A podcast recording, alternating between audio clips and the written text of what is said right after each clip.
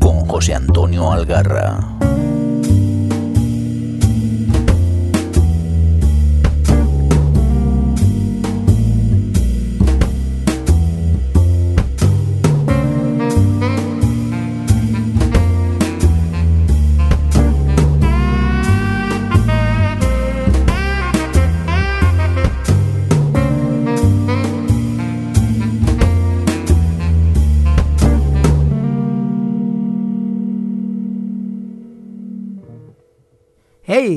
Bienvenidas, bienvenidos al episodio decimotercero, si no me equivoco, del Rincón Criminal, porque ya han pasado unos cuantos días.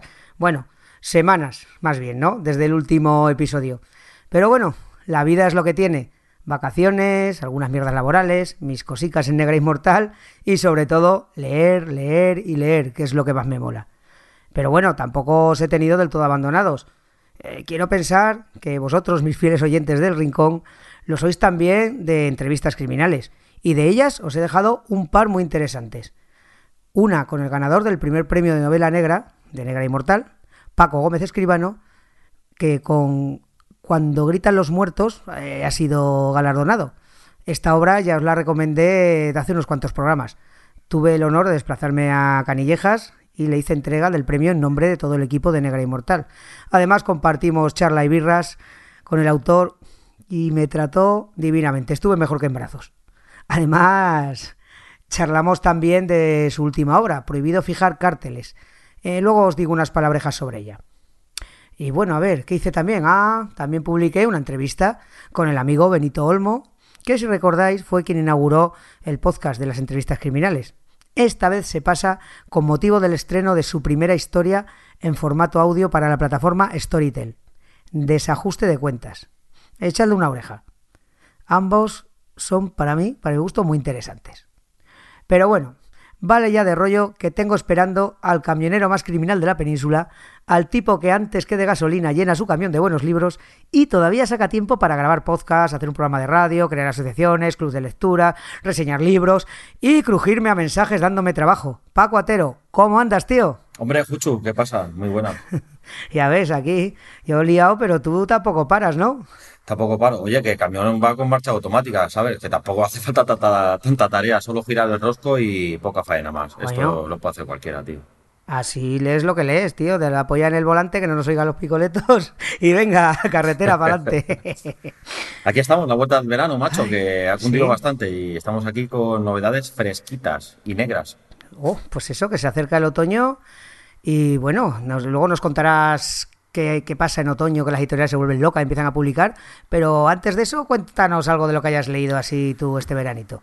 Pues empezamos con lo último que estoy leyendo, que me quedan nada, pues 20 páginas, que es eh, No cerramos en agosto de Eduard Palomares, Palomares, que edita libros del asteroide. Y bueno, pues si hablamos de fresquito, de cosas así para el verano, la verdad que este libro, esta novela es muy recomendada para, para estas fechas Mm, lo está petando porque las listas de ventas eh, está en el top 10 de las últimas semanas y es un autor novel, es un periodista del periódico de Barcelona y se ha decidido por apostar, eh, bueno, por lo que se escribe en Barcelona, Pucho, que tú conoces bien, aparte de, la ciudad, conoces también lo que se ha movido literatura negra clásica de toda la vida empezando por Carballo o Francisco González Ledesma y bueno, y muchísimos más. Pues si Carballo tuviera un nieto, eh, sería, sería a lo mejor pues Jordi Villasolo, que es el protagonista de Eduard Palomares, porque, bueno, pues es un joven que quiere ser detective, eh, echa un currículum en una agencia de detectives y bueno, lo cogen como, como, becario, lo cogen como becario para el mes de agosto. Por eso el título no cerramos en agosto, porque el único que está allí haciendo fotocopias y haciendo el lelo, mientras ve eh, en un piso 22 que está en las oficinas, ve a sus colegas como le hacen la vida imposible desde la playa para que baje a bañarse con ellos y a tomar unas birras, pues él está pasando el agosto en esta oficina, en esta agencia de detectives, y bueno, pues ahí le entrará un caso, le entrará un caso y la verdad que, bueno, dentro de su juventud y de sus ganas de, tirar para adelante, eh, hace oídos sordos a, sus recomendaciones de, la jefa, porque, bueno, su, su misión era que no tenía que hacer nada y que esperara a septiembre para, para dar el, el recado a, pues eso, a, a la gente de allí. Y él pues tira, tira por, por la tangente y se hace cargo de, de, este caso, que desaparece una mujer, viene un hombre que diciendo que ha desaparecido su mujer, que le ha dejado una carta y que dice que no, que no ha desaparecido y, y que, que la han raptado o que no ha sido bajo su voluntad esta desaparición. Entonces, bueno, pues la verdad que Eduard Palomares nos cuenta esta novela, ya, ya te digo, es eh, pasearemos por la Barceloneta, por Gracia, por San Gervasi, o sea, por todos los enclaves de Barcelona, siempre desmarcándose desde el primer momento de, esos clichés. No, no quiere comparaciones. Eh, él dice que su detective, de hecho ya te lo explica, que se desmarca totalmente de que no es borracho, que no es, no es un hombre con problemas eh, en, su, en su infancia ni en su juventud es un chaval, pues bueno, como cualquiera, que pasa inadvertido por todo, por allí donde pasa. Y oye, pues muy recomendable porque ya te digo, es algo que, que dentro de que todo está inventado, Fuchu, pues bueno, siempre hay aire fresco que te viene con energía y la verdad que, que gusta leer cosas así también. Bien, bien. Mola que venga por ahí la gente dando caña. Luego, pues pasamos a la segunda lectura, que también ha sido hace poco, que es Una bala con mi nombre, de Susana Rodríguez Lezaún edita HarperCollins Ibérica y la escritora Donostiarra, que, bueno, aparte de ser periodista y comisaria de Pamplona Negra, eh, ya tenía una trilogía de, en su zona de Navarra y ha, ya ha sacado esta novela que, bueno, pues ha dado el salto por su afición al grupo de rock. No sé si te sonará, Puchu, Aerosmith.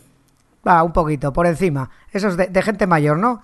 Sí, de viejunos.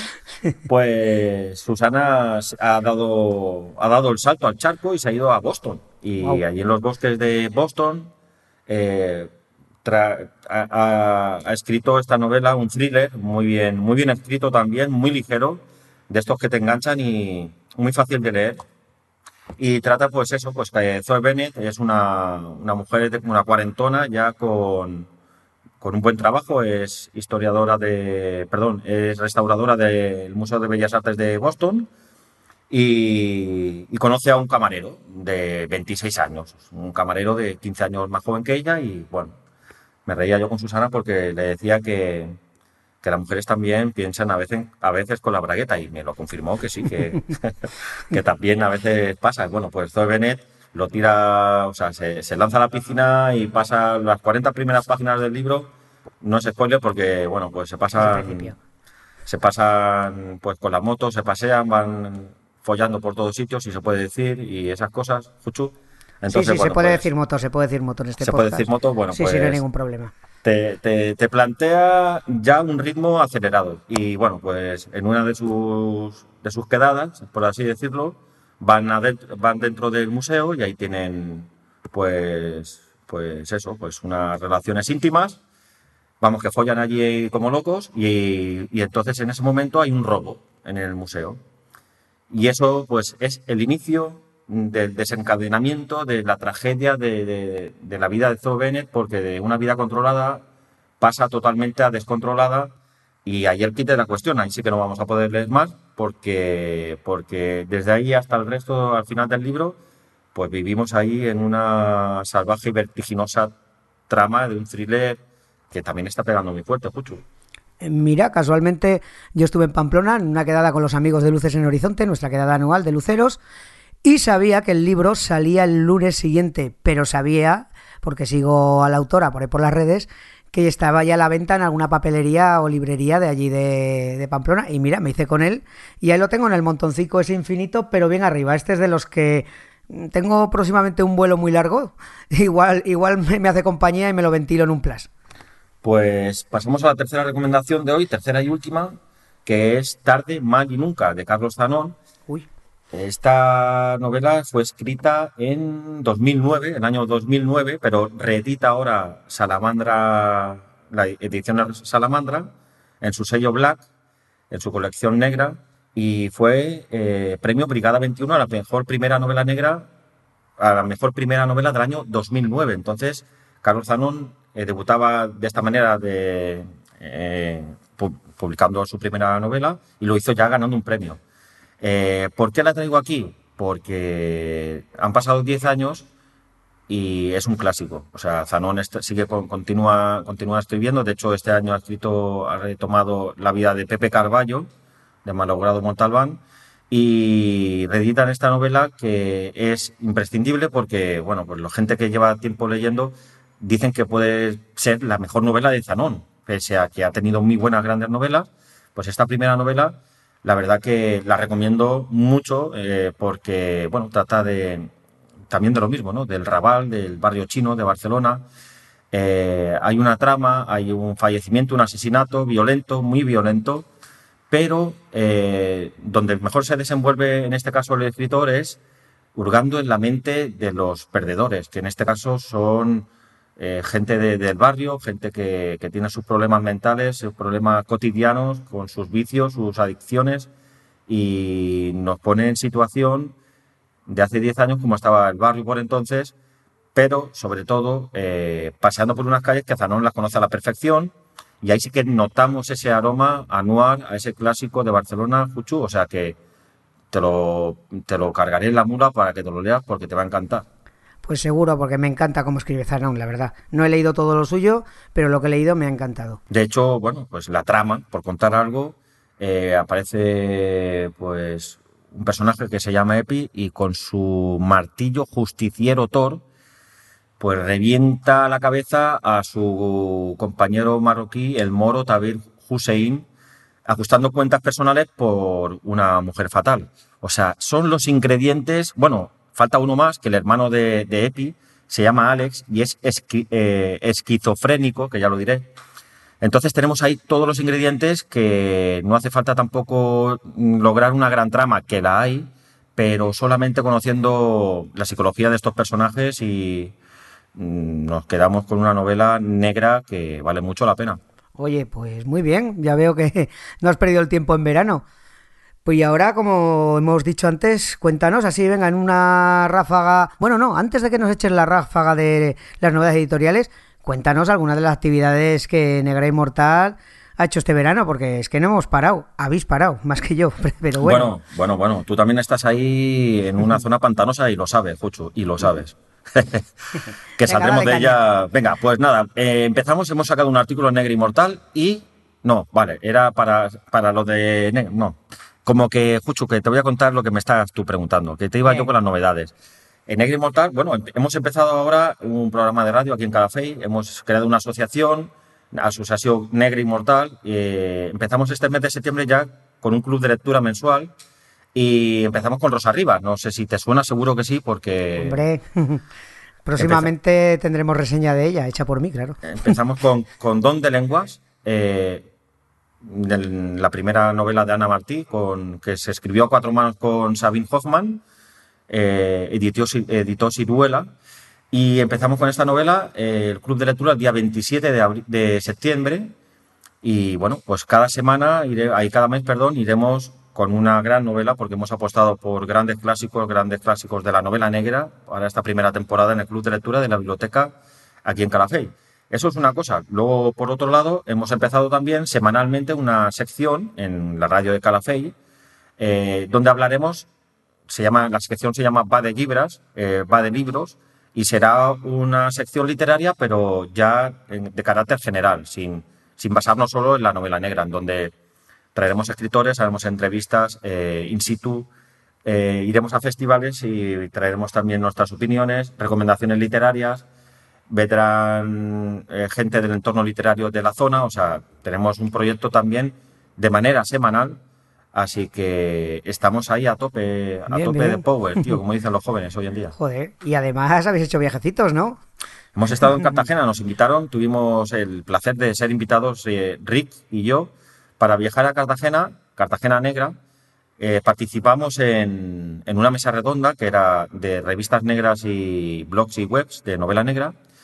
Y estuvimos cinco compañeros allí un viernes por la tarde, a las cinco y media de la tarde, pues opinando sobre nuestros proyectos, nuestro, nuestra manera de ver, de aparte también, bueno, estos festivales sobre todo se le da voz a escritores y a gente que, ha publicado, que, está ahí de, una manera más, eh, bueno, contrastada, ¿no? Pero eh, es el primer festival que creo que han apostado también por una mesa para dar voz a los que estamos en el otro lado de, los libros, que es leyendo y opinando sobre ellos. Y la verdad que disfrutamos como enanos, conocimos, bueno, saludamos de nuevo a escritores, a, gente que, que, va a muchos festivales y queremos agradecer, aquí hablo en nombre de mis compañeros, la invitación porque nos trataron de manera impresionante allí en Cartagena, lo pasamos genial y la verdad que no hay otra cosa que hablar bien, sobre todo de los amigos cartaginenses. Muy bien, oye, qué envidia, qué envidia, ya me hubiera gustado poder ir. Pues nada, si esto es todo lo que has hecho, que no es poco, cuéntanos, venga, Cuéntanos para que todos sepamos en qué hay que soltar la gallina este mes de otoño, que me parece que va a haber que ahorrar un poquito. Bien, porque nos hemos puesto las pilas después del verano, hemos recuperado esa, cola de lecturas y hay que estar atentos. Eh, Rosa Rivas, como decíamos antes, ha sacado una nueva novela con Tusquets, un asunto demasiado familiar, que es un asunto, Juchu, que tú conoces bien porque trata de una agencia de detectives familiar, los Hernández, ¿no? Sí, sí, ya la he leído y bueno, y próximamente podrán leer por ahí mis impresiones, que ya adelanto que han sido muy buenas. Viene también Philip Kerr con la obra póstuma ya de, de Benny Hunter, Metrópolis, y nos despedimos ya de, de, esta serie, bueno, que ahí conoces tú mejor que yo también. Sí, sí, la he devorado. Eh, Bernie Gunther es uno de mis detectives favoritos y en esta ocasión, aunque sea la obra póstuma y la última, nos, por lo que sé, porque no la he podido leer todavía, nos cuenta los orígenes de, de, él, del, del, detective, cuando empezó en la policía, cómo fue todo el desarrollo. Vamos, le tengo muchas ganas también. Tenemos también a nuestros compañeros de Dirty Works, que estoy locamente perdido por sus libros. Nos llega Érase un río, que es una mujer que bueno, tiene que cabalgar a, eh, a, través del río, del río Stark, en busca de su madre. Y lo hace armada, sin concesiones, eh, por lo que les pueda venir encima. Es una novela salvaje eh, de este sello, de esta colección, de esta editorial Dirty Works, que pronto tendremos también en Negro Inmortal. A la vez también nos llega, nos ha llegado, tenemos ya aquí en la pila de pendientes la segunda novela del segundo cuarteto de James Elroy, Esta tormenta, esto trata, eh, bueno, la primera, la primera entrega era Perfidia y era sobre el primer día que hubo el bombardeo en Pearl Harbor, en, California. Y bueno, pues nos cuenta James Elroy que tiene una mente privilegiada, esto es canela en rama, son 800 páginas que es para que no haya más vida, o sea, no hay que, no hay que hacer otra cosa, no, ni dormir, ni comer, ni hacer nada, solamente disfrutar de la lectura. Esta es la segunda entrega, entrega como digo, y conoceremos eh, la visión de los japoneses, de los nazis, nos adentraremos en el jazz. Todo esto en 1942, que es un, año clave, una época clave allí en, Norteamérica. Y bueno, y además de con la firma de James Elroy, pues es un título imprescindible, no lo siguiente. Sí, sí, es bueno, es uno de los grandes o un o el más grande que, nos queda ahora de la novela negra americana, con permiso de todos los que vienen después y del propio Don Winslow, que voy a hablar de él. Pero sí, todo lo que haga Elroy hay que leerlo. Si amas el género, amas a Elroy. Venga, vamos picadito, venga. Eh, Juan Gómez Jurado viene con Antonia Scott, la segunda entrega. Nos llega ya este otoño, a tope. ¿Hablamos de thriller? Pues aquí está Juanito con su Antonia Scott, que pasamos de Reina Roja a Loba Negra. Estamos ya haciendo cábalas. ¿Cuál será el tercero? Si ya veremos. a ver qué bicho El perro verde, ¿no? Como diría, como diría. Marea, el Marea. Cuchi. Bueno, esos son muy buenos, ¿eh? Sí, sí. Pues llega Loba Negra, también vuelve César Perejellida con oh. su segundo libro, después de todo lo mejor, llega todo lo peor. Todo lo peor. Entonces estaremos pendientes porque el vallisoletano es otro de los de las, de las plumas de calidad de este país. Sí, sí, sí tiene, lleva un carrerón y además es que tiene una, una continuidad, no, no para, va a libro por año, incluso a veces más, y también, también le tengo ganas. ¿Quién vuelve más? John Esbo, Harry Hall. Vuelve con su novela número, creo, 15, y vuelve con Cuchillo, o sea, y dicen, dicen, dicen, que no sé si es para crear eh, más expectativa, que es su última entrega de, de Harry Hall, y además que dicen también que es una de las más salvajes. Entonces, tú también sé, también. O sea, tú dices que los camioneros leemos, pero los que estáis ahí en la noria también le pegáis, le pegáis, le metéis el cuchillo allá a los libros y sé que te, te estás con Harry, Harry Hall también ahí a cuchillo, como, como nunca mejor dicho por culpa de nuestra compañera, nuestra nórdica. y de Storytel, que me quedé con la plataforma, porque la verdad que hace unos audiolibros de muchísima calidad, aparte de las historias originales, estas narraciones, yo gracias a eso me puse con John Esbo, que es uno un autor que lo tenía ahí hace mucho, lo quería leer, pero joder, es que son tochos bastante grandes, llevaba mucho retraso. Pues mira, ya me he leído siete así del tirón, gracias a Storytel. Y muy bien, la verdad que estoy enamorado de ese policía anárquico, alcohólico, pero muy inteligente, que tiene su vida es un desastre. Mola mucho, me mola mucho. Muy bien. Me voy a despedir con dos títulos que uno es imprescindible, si no me vas a cortar el cuello, que es Laura Gomara. Hombre. Está a punto de, de sacar su, nuevo, su nueva novela, que es En la sangre, después de Vienen mal dadas y vuelve con mucha fuerza. Vuelve en Roca, Roca Editorial, la que publica esta novela. Hemos tenido ya el gusto de poder leer aquí en Negra Inmortal. Podéis visitar o leer la, reseña en el taquígrafo.com, en nuestra colaboración con el diario digital de Carlos Killer y, es una de las apuestas fuertes en cuanto a escritoras nacionales en este otoño. Sí, sí, además la tengo también entrevistada en entrevistas criminales, si queréis os pasáis por allí, que no sé si fue el segundo o el tercer episodio, pero ahí está hablándonos de Bienes Maldadas y quién sabe si vendrá otra vez a hablarnos de su nuevo libro. Acabamos con, con Moro Loco, que es una novela del narcotráfico en la, en la línea, allí en, en, el estrecho de Gibraltar, en el campo de Gibraltar, narcotráfico, corrupción, que parece que todo esté escrito, pero aún queda tela que cortar y libros que, que escribir. Nos llega Luis Esteban, que es licenciado en Derecho y hasta hace poco comisario de la Policía Nacional de Algeciras. Pues este escritor maño eh, nos acerca una historia sobre el narcotráfico y la corrupción del lugar, de Campo de Gibraltar. Y entonces, bueno, pues se supone que su alter ego, que es un comisario de policía llamado eh, Gabriel Zabalza, que tiene que luchar contra el mayor traficante de hachís del continente europeo y tiene ahí pues un tema sempiterno porque, porque bueno, esto de la droga ya se sabe que, es una lucha eterna y me han hablado muy bien de, estas expectativas que levanta esta novela y, estaremos también pendientes aquí en Negri Mortal. Muy bien, a mí, a mí me llamó la atención cuando vi en algún lado publicado que el autor era un autor zaragozano y tal, y comisario de policía, pues dije, anda, y me lo puse ahí, una notita, leer a este hombre. Pues algún día, algún día lo leeré. bueno, pues yo creo que te lo he echado por encima, Maño. Sí, Maño, de, bueno, de hecho, yo voy rapidito también. He leído mogollón este verano, la verdad. Eh, por encima casi de mi... He leído y audio leído, o como se llame eso. Entonces voy a traeros eh, cuatro cositas rápidas, porque tres de ellas os dejaré los enlaces porque están reseñadas tanto por mí como por ti. Entonces, vamos a empezar. Mira, primero os voy a, a, a comenzar con una novela de un escritor Nobel, valga la, redundancia, que me, la hizo llegar y la verdad que me ha gustado bastante. Esta, esta novela se llama Carroña, con K, y es la ópera prima de Gonzalo Palacios Goicolea. Y esto es una historia que nos llevará desde los paisajes ahí de Soria a las favelas brasileñas. La verdad que es una historia criminal con bastante ritmo y que yo por solamente me la he leído un tirón. Me ha gustado bastante. Eso también os lo, aviso, que los que seáis de la zona o la conozcáis, la vais a disfrutar, porque transcurre por unos parajes muy conocidos y pueblos que he visitado varias veces y que me traen muy buenos recuerdos.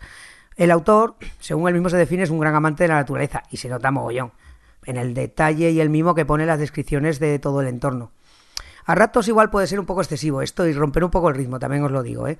Es la única pega que le pondría, que por momentos es un pelín sobreexplicativo y se deja llevar por su pasión, incluso ornitológica, por los, mencionando, describiéndote los pájaros, los entornos.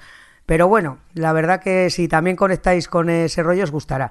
Pero a lo que vamos, es una trama que comienza con el descubrimiento ahí en el cañón del río Lobo de, un, de unos turistas, descubrieron el cadáver de una joven prostituta y, a través de la, investigación vamos a conocer las facetas más miserables y egoístas del ser humano. Cómo utilizamos eh, y depredamos la naturaleza, a las personas, la corrupción política, la trata, en fin.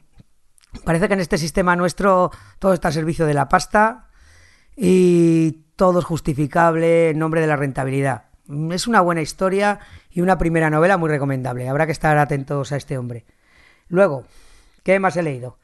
Eh, Metástasis, de José Ramón Gómez Cabezas, que además pude asistir a una presentación que hizo en Madrid el mismo día que fui a Canillajas a entregar el premio a Paco Gómez Escribano. Pues mira, aprovechando que estaba por allí, le hacía la presentación Benito Olmo y, y una chica que no me acordaré el nombre, que malo soy para los nombres. Pero bueno, estuvimos ahí una cuadrilla de aficionados a la lectura y lo pasamos muy bien. ¿De qué va Metástasis? Mira, pues esta es una novela negra, yo diría clásica, pero con un girito, que la hace bastante interesante. Nos presenta una ciudad, no voy a decir futurista, porque podría ser pasado mañana, una ciudad que no nombra, pero que deja entrever que es ciudad real, la ciudad natal del autor, y estamos en un momento en que los gobiernos están arruinados, todo el poder eh, lo trae la pasta, en este caso de gente del este con mucho dinero, y han creado una especie de, de subciudad dentro de la ciudad, de casinos, de lujo, de donde, donde va todo el que tiene pasta, y el resto está todo privatizado, el Estado paga mal a todo el mundo, hay mucha miseria, profesores, la policía, la corrupción es campa por sus anchas. Y bueno, y en, este entorno, pues la gente joven o se está drogando o, intenta acceder a esa especie de Edén que es la zona de los casinos eh, para prostituirse ellas, para trapichear ellos. Y en todo este desmadre, pues se nos presenta un caso que, nuestros policías protagonistas pues intentan resolver como buenamente pueden. Muy interesante y un, un giro al género que a mí personalmente me ha gustado mucho, mucho. ¿Qué más he leído? Pues de Paco Gómez Escribano, prohibido fijar cárteles, que estaba, hiciste tú una reseña para el taquígrafo, si no me equivoco. Sí, cierto. Cierto. Y aquí, pues este Paco vuelve a lo que mejor se le da, o, o el tipo de historia que más me gusta, a su barrio, a Canillejas, a sus historias de sus gentes. En este caso, es eh, hay una cuadrilla de amigos que han sido, pues eso, trapicheros, delincuentes eh, de menudeo. Pues eh, vuelve al barrio El Lejía, que bueno, el nombre está claro, ¿no? Es un nombre que ha estado por ahí por el ejército, es un mundo de Dios, y vuelve y se encuentra un panorama en el barrio que no, que no conocía. Vuelve con, con sus antiguos amigos, el Tijeras y otros más que hay por ahí. Y, ve que la cosa ha cambiado. De del barrio que ellos conocían, ahora hay como una especie de banda eh, extranjera, no sé si son rumanos o búlgaros, que tienen atemorizado, atemorizado a todo el barrio y ellos en el fondo sean delincuentes pero aman a su barrio y se meten unos líos bastante serios intentando poner freno a, estos tipos. Muy, muy interesante también. Y finalmente vamos con Claudio Cerdán, para mí el pepinazo, el pepinazo por todo, porque es un novelón en todos sentidos, porque es muy bueno, porque me ha gustado un montón y porque tiene su saber, que lo tengo ahí delante, sus buenas 600 páginas casi. Y aquí tiene algo en común con Metástasis. Aquí Claudio Cerdán nos trae una historia que nos va a sonar mucho. Nos vamos a Madrid, año 2013. Aquí sí que, aquí no hay distopía ni nada, aquí es la realidad. Tenemos una ciudad o un país carcomido por la crisis, la podredumbre política. Eh, vemos como toda la clase política está al servicio de la gente que maneja los hilos, la banca, la pasta, los constructores. Bueno, que os voy a contar, no hay más que echar un vistazo a los telediarios hoy mismo. En fin, que tampoco ha cambiado tanto. Y aquí nos vamos a encontrar una historia fantástica, escrita con un montón de ritmo. Ahora que has nombrado a Elroy, a ratos me recordaba, porque la historia de un país es también la historia de sus crímenes. Y a través de libros de estos se pueden entender muchas cosas de las que han pasado aquí en nuestro país y de las que siguen pasando. Pero sin dejar de ser algo súper entretenido, adictivo y divertido, aunque no tenga ni puñetera gracia lo que nos cuenta. Aquí vamos a, a tener a tres tíos de lo más dispar que tienen que formar banda o tienen que juntarse para intentar salir de un atolladero muy gordo. Un policía Faura, que es un policía retirado, pero que por cosas de la vida, pues empieza a investigar unas, unas historias. Aparece por ahí un cráneo, aparece gente decapitada, en fin que se mete en un follón bastante serio, y en este follón le acompaña un antiguo, un antiguo marine que hace de guardaespaldas de un constructor de mucha pasta que han venido a Madrid aquí en plan Mr. Marshall a ofrecer una zona de casinos a cambio de garantizar unos Juegos Olímpicos que nunca se hicieron y dudo mucho que se hagan, pero que han hecho forrarse a mucha gente. Y no solamente este marine, sino que se incorpora esta pandilla de, la muerte un, mexicano que está con un pasado rarísimo, que está fatal de la cabeza, politoxicómano, va todo el día colocado, ejerce de proxeneta cuidando chicas, maltratando chicas para una banda de búlgaros. En fin, una, una locura, pero que tiene todo, todo lo que tiene que tener una buena novela de género. Y con mucha os dejará clavados y sobre todo porque las historias que tienen os van a sonar demasiado, a demasiado reales dentro de la locura que ahí se monta. Y bueno, ya está, no sé, ¿qué te ha parecido? ¿Has leído algo de lo que te he recomendado yo? Bueno, algo, algo ha caído por ahí, pero si te digo la verdad, macho, me has despistado como al enemigo, tío. Me has dejado ahí eh, perdido por las calles de, tus libros, tío. Ya algo, algo he leído, algo sí. La de Paco Gómez Escribano, sin duda, bueno, es una obliga, una obligación leer a Paco y, bueno, una gran novela, como siempre, en su barrio en Canillejas. Y bueno, y algunas cositas que otras. La verdad que no, no hemos perdido el tiempo en no Hemos perdido el tiempo. Así que cuando ya me han dado un toque por ahí cuando he publicado que íbamos a grabar hoy, que, grabamos poco, pero es que hay más cosas que hacer en la vida. Además, cuando escuchéis este programa, si leéis la mitad de todo lo que estamos sacando por aquí, tardaréis en tener tiempo de escuchar podcast. Y ya podéis poner las pilas porque venimos con más en breve, Juchu. ah, sí, sí, sí, sí. Tenemos que haremos algún anuncio por ahí en breves. Pues nada, oye, que un placer, como siempre, Paco, estar aquí contigo que me cuentes tus cosas y que me sigas dando la matraca porque contigo no he acabado. Vamos a seguir hablando casi todos los días. claro que sí. Venga, un saludo, un abrazo a todos. Venga, hasta luego. Aquí os dejo con Tamara, Rey Jaén y nuestro protagonista, Don Winslow. Hasta ahora.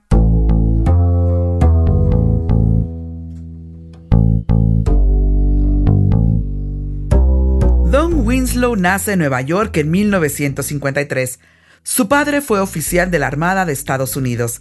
A causa de esto, viajó constantemente. Eso y el oficio de su madre, que era bibliotecaria, hizo que desde pequeño tuviese gran afición por los libros y el mundo que le rodeaba. Siempre quiso escribir. Estudió periodismo e historia africana en la Universidad de Nebraska. Durante un tiempo residió en Ciudad del Cabo, donde ejerció de periodista independiente e investigador en la universidad. Fue detenido y deportado por recaudar fondos para una organización dedicada a la educación en Soweto. De vuelta a Nueva York, trabajó como director de una cadena de cines y como detective privado. Actualmente reside en Julián, California. En España comenzó a ser conocido por la extraordinaria novela El poder del perro, inicio de la trilogía dedicada al narcotráfico a ambos lados de la frontera entre México y Estados Unidos. 20 años ha dedicado a esta obra, pero además tiene otras muchas novelas que tratan el tema de las drogas, la violencia o la corrupción desde diferentes ángulos, aunque siempre son historias con mucha acción y ritmo. Algunas han sido trasladadas al cine. Bobby en 2007 y Salvajes, dirigida por Oliver Stone en 2012. Otras, como El invierno de Frankie Machine o El poder del perro, parece que lo harán próximamente es un defensor de la legalización de las drogas como único medio de acabar con las mafias y la corrupción. Además, es un autor muy combativo contra las políticas económicas y migratorias de la administración Trump, sobre todo en relación a México.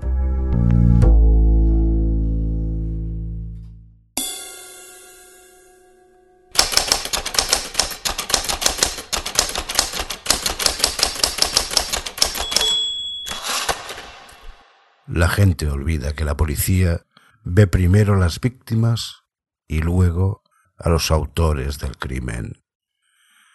Desde el bebé que se le ha caído en la bañera una prostituta adicta al crack, hasta el niño que ha dejado inconsciente a golpes el decimoctavo novio de su madre, la anciana que se rompe la cadera cuando la derriba un ladrón de bolsos, o el quinceañero que aspira a ser traficante y acaba tiroteado en una esquina. Los agentes lo sienten por las víctimas y odian a los criminales, pero no pueden sentir demasiado o serán incapaces de hacer su trabajo, y no pueden odiar demasiado o ellos también se convertirán en delincuentes. Así que se envuelven en una coraza un campo de fuerza, un odio hacia todo el mundo que la gente detecta a tres metros de distancia. Así que lo sientes por la anciana, pero odias al cabrón que lo hizo. Entiendes al propietario de la tienda que ha sufrido el robo, pero desprecias al paleto que le robó. Lo sientes por el niño negro que fue tiroteado, pero odias al negrata que le disparó.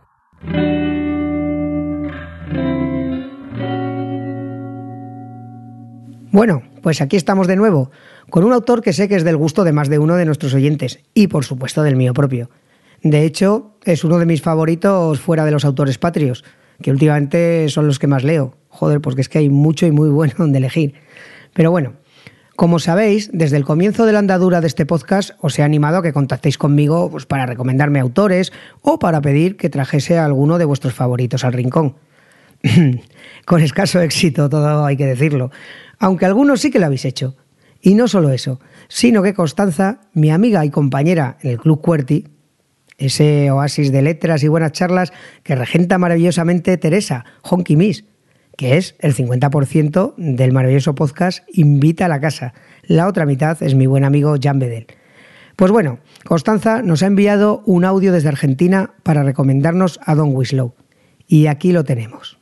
Hola, soy Constanza desde Argentina. Bueno, quiero recomendar mucho al escritor estadounidense Tom Winslow, uno de mis favoritos sin duda y por supuesto escribe siempre muy muy bien para mí sobre temas criminales. Para mí la novela más conocida de él por lo menos como yo llegué a él, fue a través de las novelas que hablan sobre el narcotráfico, la sal del cartel, el, no, el poder del perro y el cartel creo que es. Pero bueno, por supuesto también hablo, ya habla, porque está vivo, habla sobre muchas otras cosas también. Incluso era guionista de una serie de televisión, una serie que acá en Argentina es bastante de culto, pero justo habla mejor voz de él que, insisto, para mí es un muy buen escritor. Y bueno, de paso también te mando un beso muy grande y te deseo mucha suerte con tu nuevo emprendimiento desdoblamiento de El Rincón Criminal. Un beso grande a vos y a los oyentes. Chao. Este audio llegó hace un año o más y he tardado tanto en traerlo porque sabía que estaba a punto de publicarse el último libro del autor, La Frontera. Este libro da por cerrada la trilogía americana sobre las drogas, eh, compuesta por El Poder del Perro, el cártel y la anteriormente mencionada La Frontera. Un broche de oro a una de las obras más potentes e interesantes que he tenido el placer de leer en los últimos tiempos y que le han llevado más de 20 años de trabajo al autor. De hecho, entre cada uno de estos volúmenes ha publicado otras novelas, digamos así, entre comillas, muchas comillas, más ligeras. Pero bueno, ya llegaremos a ella. Antes vamos con Don Winslow, que es un tipo de lo más curioso. Es un neoyorquino cosecha del 53 y está muy, muy viajado el hombre. Primero obligado por la familia, ya que su padre era militar y se los iba llevando de aquí para allá donde era destinado. Y después ya, pues por iniciativa propia. Terminados sus estudios de periodismo e historia africana allá en Nebraska, pues se fue un año para Sudáfrica para trabajar como investigador a la Universidad del Cabo, pero ahí muy rápidamente fue deportado porque participó en una recaudación de fondos para una organización de Soweto que era declarada ilegal por el gobierno, aunque se dedicaba pues a la educación, ya veis. Ya se iba trasluciendo su interés por los temas sociales, que más tarde los veremos plasmados en muchas de sus obras. Eh, bueno, y en sus intervenciones públicas. Yo lo sigo en redes y es muy, muy activo comentando la situación política, sobre todo de su país, y metiéndole muchísima caña a la administración Trump y a su política tanto migratoria como económica con su vecino del sur, México. México. Pero bueno, Sigamos con su vida. Eh, vuelve a Nueva York ahí a los finales de los 70, comienzos de los 80 y ejerce los oficios más variopintos. Es organizador de safaris, de viajes a través del mundo, regenta unos cines, hace de promotor teatral, de detective privado especializado en incendios. O sea, como veréis, no se aburre el señor, ¿eh? y no sé si le he comentado antes, creo que no, pero es un apasionado del surf y suele practicarlo allá donde le llevan sus viajes. De hecho, cuando estuve en España hace unos años, creo que para promocionar su novela El cártel, eh, le leí, bueno, le leí, le escuché una entrevista con Lorenzo Silva y una de las preguntas era si había traído su tabla de surf, puesto que en España había muy buenas playas. Y él comentó que sí, sí, que las conocía, de hecho, que había surfeado en ellas, pero en esta ocasión, y debido a una lesión, pues que se la había dejado en casa. Bueno, pues así que no es nada extraño que a principios de los 90 marchara con su esposa y con su hijo a la costa californiana, donde fija su residencia actualmente. ¿Y qué más está pegadito a California? Correcto. México y su frontera con todo lo que eso conlleva. Muchas de sus novelas están ambientadas en la zona, en sus paisajes, sus habitantes y toda la problemática que surge a ambos lados de la frontera. Bueno, vamos ya con sus libros. Aunque en España no está toda su obra traducida y llegó relativamente tarde, en Estados Unidos cada nueva novela suya es un pepinazo, un bestseller, líder en ventas y que está en boca de todo el mundo. Su primer pelotazo fue Muerte y Vida de Bobby Z, que se publicó en Estados Unidos allá por 1997 y le permitió dedicarse exclusivamente a la escritura. Esta historia fue llevada al cine en 2007. Una peli, para mi gusto, bastante mediocre que protagonizada protagonizaba el malogrado Paul Walker, el de Fast and Furious, sí. Pues eso, si queréis le podéis echar un ojo, pero vamos, del montón. El desmadre editorial hizo que nos llegaran sus obras de una forma totalmente anárquica, lo cual nos desorientó un poco a los lectores. Creo que todos lo conocimos aquí por El poder del perro, una novela de 2005 que nos llegó en 2009. Eh, muchos lectores que después de esta fueron leyendo lo que se publicó del autor tienden a comparar cada novela con El poder del perro y claro, casi siempre salen malparadas. Normal. Es que es la primera que conocimos, pero es al menos la décima del autor, con lo cual su estilo narrativo pues ya está más pulido. No, no, es, no es normal que la primera obra de alguien tenga el nivel que tiene este poder del perro algún caso hay, pero generalmente un escritor pues va avanzando y mejorando conforme va publicando. Pero bueno, os preguntaréis que cómo escribe este señor. Pues bueno, si habéis leído a, James Elroy, a Elmore Leonard, o al que os he recomendado antes, Claudio Cerdán, en Winslow utiliza un estilo similar. Cada uno de estos, evidentemente, con sus peculiaridades y tal. Me explico. Utiliza frases cortas, historias complejas que las cuenta de un modo sencillo, sin demasiados adornos, va soltando la información a ráfagas ahí, pa, pa, pa, todo es muy visual y lo que prevalece es la trama. La historia es lo que te mantiene pegado al libro. No hay lugar a descripciones tediosas ni a párrafos de relleno. Pese a eso recibes un montón de información, sobre todo en la trilogía de las drogas. También suelen ser historias bastante corales y con varios personajes principales, al menos en las que yo he leído, que como ya os he dicho, no son todas. Después del poder del perro, que me volvió la cabeza del revés y busqué como un loco cualquier cosa que hubiera escrito este autor, eh, yo soy así de compulsivo. Mira, esto no tiene nada que ver, pero me viene a la cabeza, hace muchos años ya, salí del cine de ver El lado oscuro del corazón, una magnífica película, y claro, en una época sin internet ni, las cosas funcionaban de boca a boca. Pues tomando una cervecilla después, alguien comentó o lo oí que casi todos los textos que salían en la, en la, película eran de un autor llamado Mario Benedetti, que yo en aquella época ni sabía quién era.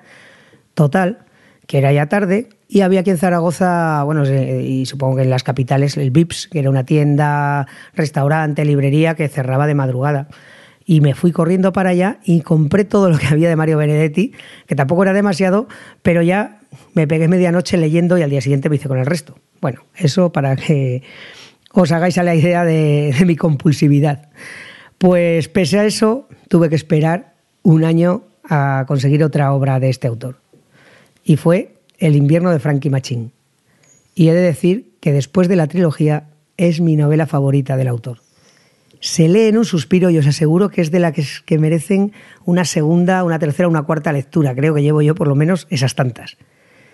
Es una historia crepuscular y como mola decir eso, ¿eh? parece que uno es hasta un entendido. y bueno, en ella se nos presenta a Frank, un sesentón que lleva una vida muy tranquilita en San Diego, por ahí en la costa, regenta una pequeña tienda, bueno, y aparentemente es un entrañable jubilado. Como escuché hace poco a Benito Olmo, todos somos muy buenos hasta que nos pisan lo fregado.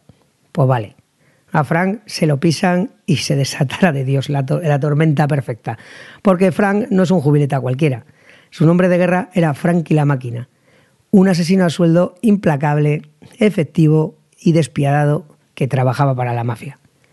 Al parecer, ahora alguien quiere saldar unas cuentas pendientes. Ay, la que se lía, qué bonito este libro. Lo dicho, imprescindible y diabólicamente entretenido. Eh, por cierto, Robert De Niro adquirió los derechos para llevarla al cine todos, todos los lectores elevamos nuestras ateas plegarias al cielo para que este proyecto salga adelante, puesto que se rumorea que será dirigido por Martin Scorsese y protagonizada por el propio Robert De Niro. Así sea. Bueno, bueno, bueno, más tarde que, cogí, me puse con Salvajes, que es una historia de aventuras criminales frenética y entretenida. También llevada al cine por Oliver Stone en 2012, con un reparto esta vez bastante bueno. Taylor Kiss, Benicio del Toro o Salma Hayek, entre otros.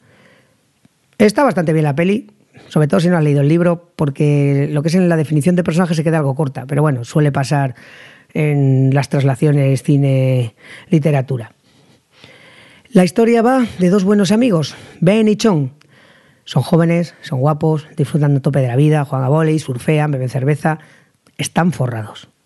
Y el trío lo completa O, que es como todo el mundo llama a Ofelia, una mujer muy muy joven que tiene una relación poliamorosa, como dirían ahora los millennials, con ambos. O es muy activa sexualmente, no es ningún spoiler, todo esto sale al principio del libro. Y sus orgasmos son míticos en su entorno de Aisumote, O. Aunque al principio parece el típico personaje florero, es la que tiene una evolución mayor en la historia y se convierte en la, persona fuerte en la referencia del grupo.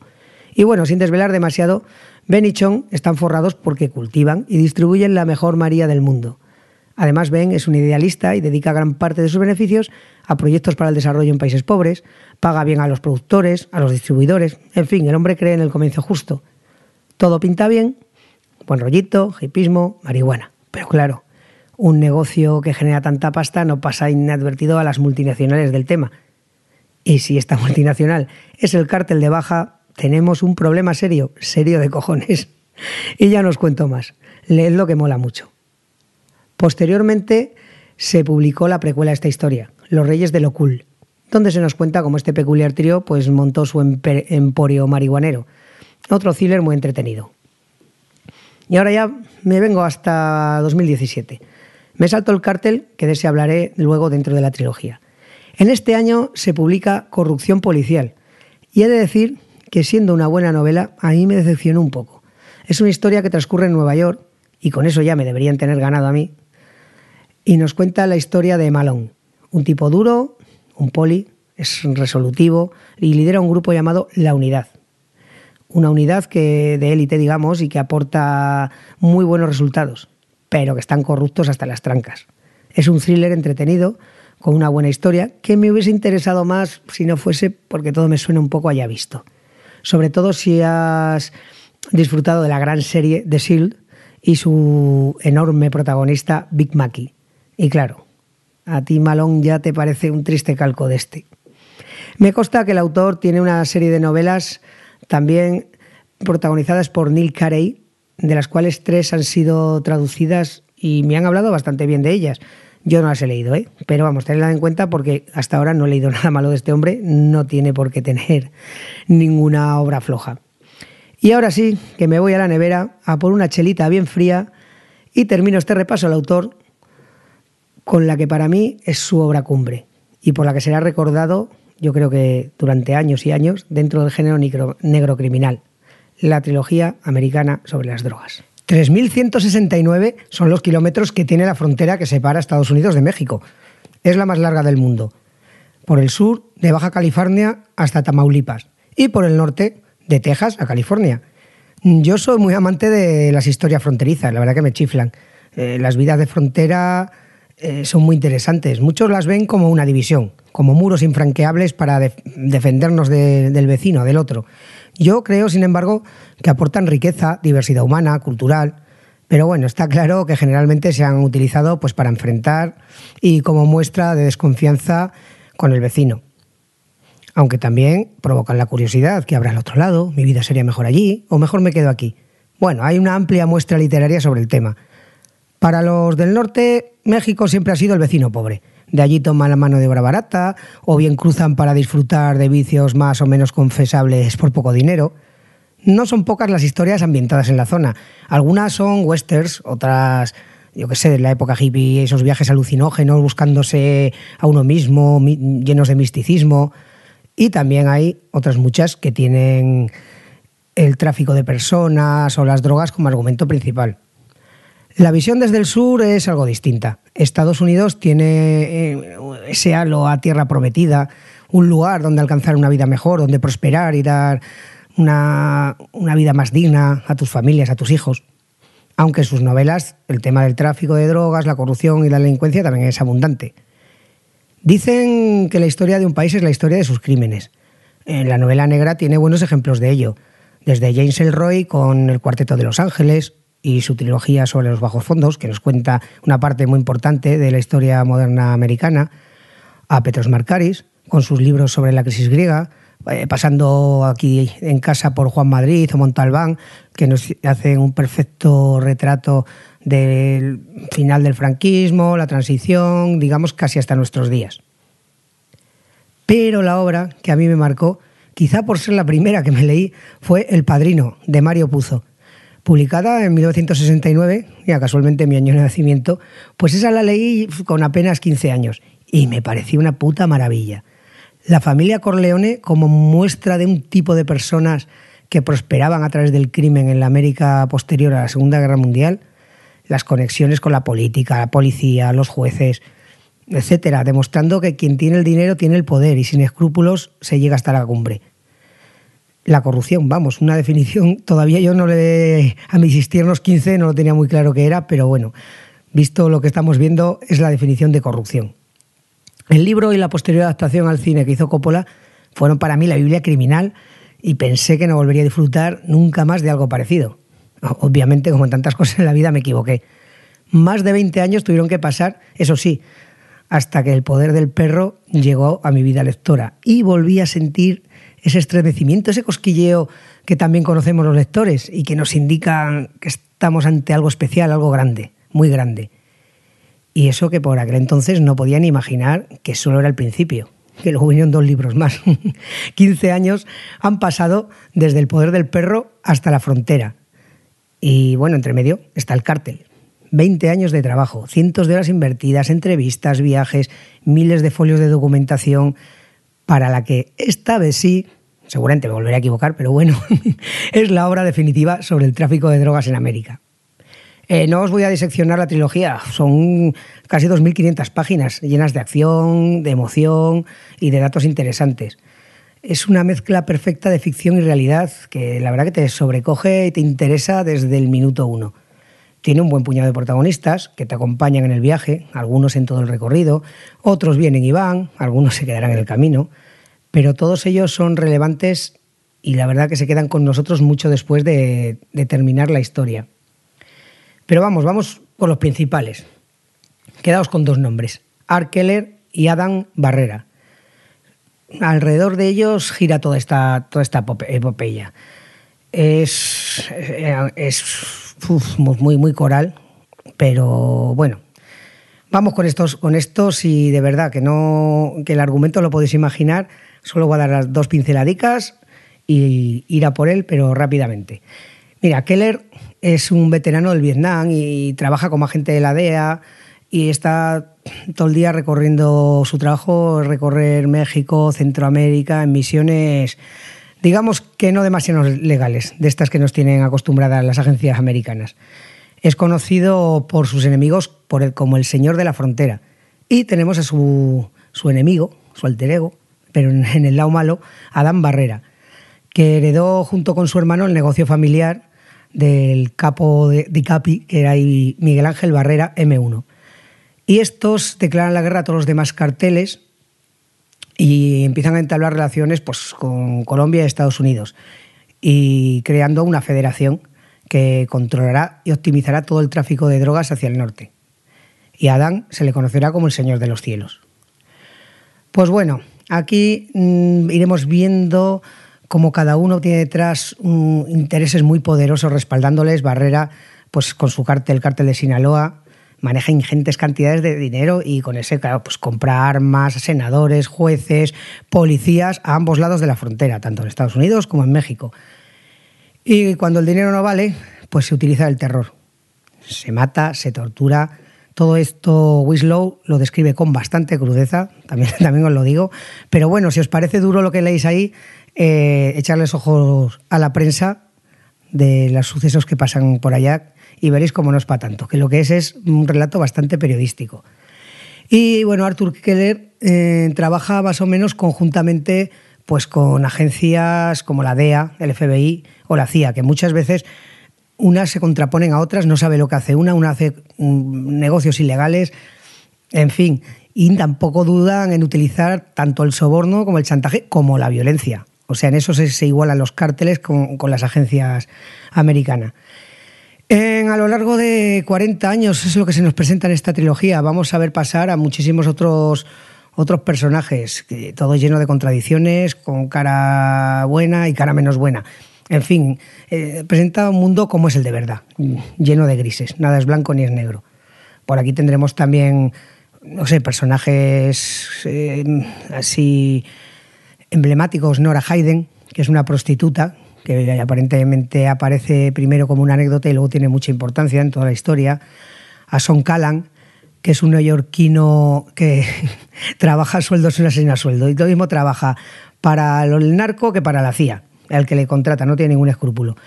El padre Juan Parada, que también tiene mucha importancia, es un obispo que, que intenta desde, o, cardenal, creo que era un cardenal, pues mm, como puede el hombre eh, parar toda esta locura que se desata. Eh, ¿Quién más tenemos por allí? Bueno, es que hay muchos. Mira, voy a.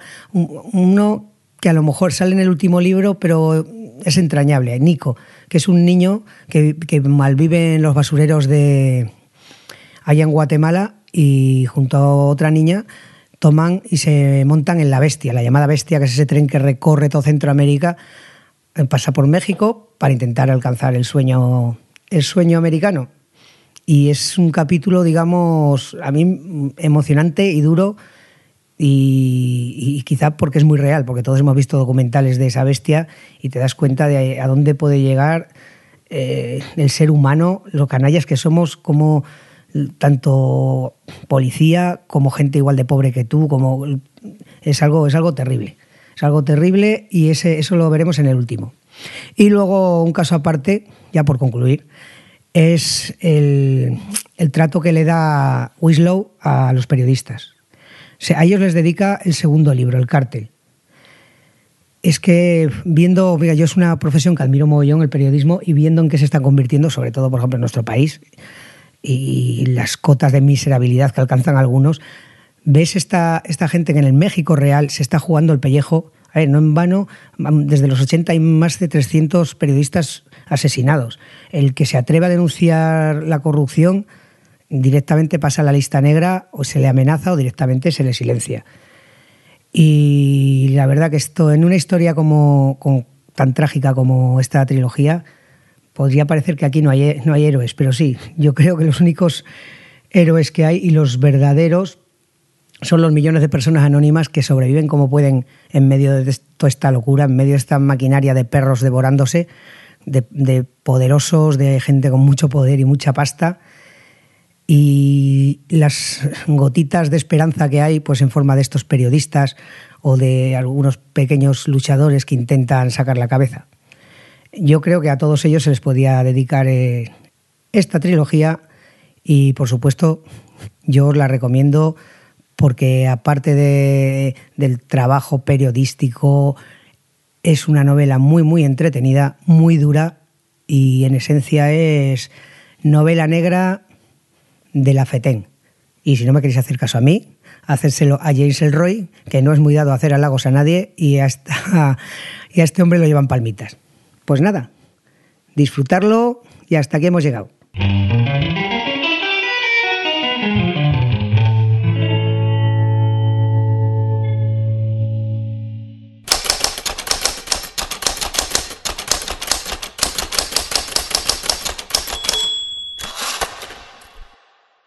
La guerra contra las drogas dura ya 50 años, medio siglo. Es la guerra más larga que ha librado Estados Unidos. Hemos invertido en ella más de un billón de dólares y hemos metido entre rejas a millones de personas, en su mayoría negros, latinos y pobres, la mayor población reclusa del mundo.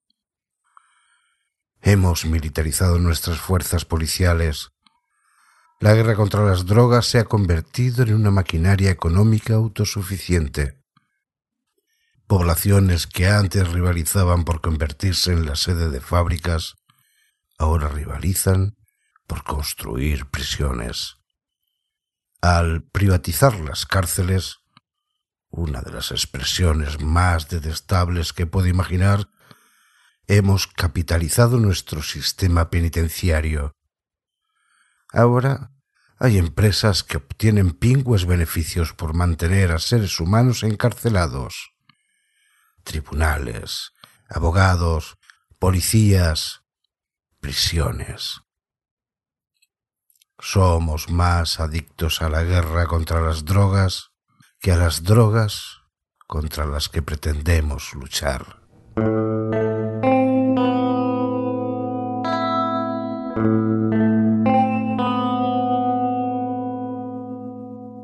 Y esto ha sido todo amigos. Esperamos que lo hayáis disfrutado y que la espera del próximo sea más breve.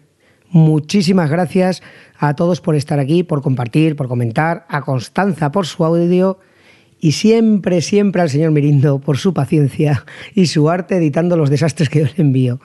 A Tamara y a Felipe, que nunca me fallan, y por supuesto al camionero más dicharachero y literario, Paco Atero, y a toda la familia de Negra Inmortal, porque he encontrado en ellos mi ecosistema ideal. Estoy como pez en el agua con tanto lector criminal. Como siempre, nos podéis encontrar en Sons Podcast, en iVoox, Apple Podcast, Spotify, Google Podcast y en Negra Inmortal, donde también podéis encontrar a nuestra compañera literaria Vanessa con su libro Room, por plataformas que no quede. Seguid compartiendo y comentando conmigo vuestras lecturas. Aquí estamos, pues para eso, para disfrutar, para compartir. Recordad esto es confidencial, en voz baja y muy secretito. Un abrazo y hasta la próxima. Hasta aquí esta edición de El Rincón Criminal, un podcast alojado en Sons, red de podcasts. Encuentra mucha más información de este episodio en nuestra página web, sons.red barra Rincón Criminal. Y descubre muchos más podcasts en sons.red.